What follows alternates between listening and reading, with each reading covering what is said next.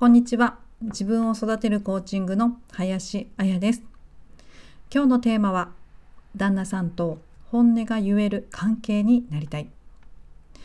今日は先日の我が家の夕ご飯の出来事をみんなで共有できたらと思います。旦那さんのイライラの原因、そして旦那さんと本音を聞ける、言える関係になれたこと。この2つのポイントをコーチング理論を交えてお届けします。まずは旦那さんのイライラの原因。日曜日の夕方の出来事です。ちょうど夕ご飯の準備の時間帯。我が家は旦那さんがご飯を作り、私が洗濯物を畳んだり、家計簿をつけたりしていました。家計簿をつけ終わって来週の予定を考えていたんです。来週は口座引き落としもあるからお金の移動をさせたいな。ATM に行きたいなって思っていて。旦那さんはまだご飯を作っているし子供たちは好きなことをしている。よし今だって思い立ったんです。旦那さんにちょっと ATM 行ってくるねって伝えて出かけようとしたらもうすぐご飯できるし明日にしたらって声が返ってきました。でも今行きたいから行ってくると伝えて私は出かけていきました。もうすぐご飯ができるって言ってたしなって思い返すと急いで用事を済ませて急いで帰ってきて夕ご飯はもう用意されていて先に旦那さんと子供たちが食べていました私も食卓について食べ始めたのですが明らかに旦那さんはイライラしていて物を置く時にドンって音を立てて置いたり3歳娘が旦那さんに「これやって」って甘えても何も答えてくれなくて娘は不機不機嫌になり泣いていました。その様子を察して5歳息子が「ご飯おいしいね」って言ったり変な顔をして笑わせようとしたり気を使う様子があって私はこの状況を変えようと思って言いたいことを言ってほしいと旦那さんに伝えました。すると旦那さんはもうすぐご飯ができそうだったのにあのタイミングで出かけなくてもよかったんじゃない？って私の行動でイライラしていたと分かって。私もこの行動に対して今やりたいっていう思いがあったので。来週のことを考えたら今のうちに言っておきたかったんだって伝えることができました。お互いの気持ちを言えたことお互いの気持ちを知れたことでこの夕ご飯の重たい空気は解消されていきました。ではどうして旦那さんをイライラさせてしまったのか。私がいつもと違う行動をしたから。いつもだったら「やめときな明日にしな」って言われたらその言葉を聞いて自分のやりたいことをやめていました。でもこの日はその言葉を押しのけて自分のやりたいを貫きました。このことをコーチング理論で言うと旦那さんにとっては私のいつもと違う行動がコンフォートゾーンの外の行動だったから。コンフォートゾーンというのは安心だな快適だなって思える心の状態。心の物差し。自分にもあるし相手にもあって。みんな心の基準快不快をそれぞれに持っています。いつもと同じは何度も繰り返しているから安心感がありますよね。これはコンフォートゾーン内の行動。この行動に比べるといつもと違うっていうのは新しい選択だったり新しいやり方だったりでやってみたことがないから不確かで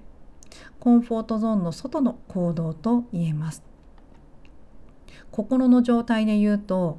ドキドキもやもやイライラそわそわざわざわといった不快感を伴っていて私と旦那さんのやり取りで言うと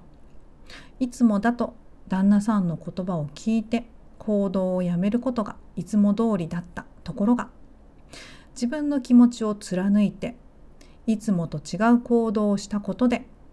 旦那さんのコンフォートゾーンの外となってイライラさせてしまったということです。こういうことって皆さんのご家庭でもありませんか？自分の行動で家族をイライラさせてしまったり家族の行動で自分がイライラしてしまったり思い出してみるといつもと違う行動だったりしていませんか？家族って一番近くにいる存在だから自分のことをよく知っていて見ていてくれていてだからいつもと違う行動って心配になったり不安になったり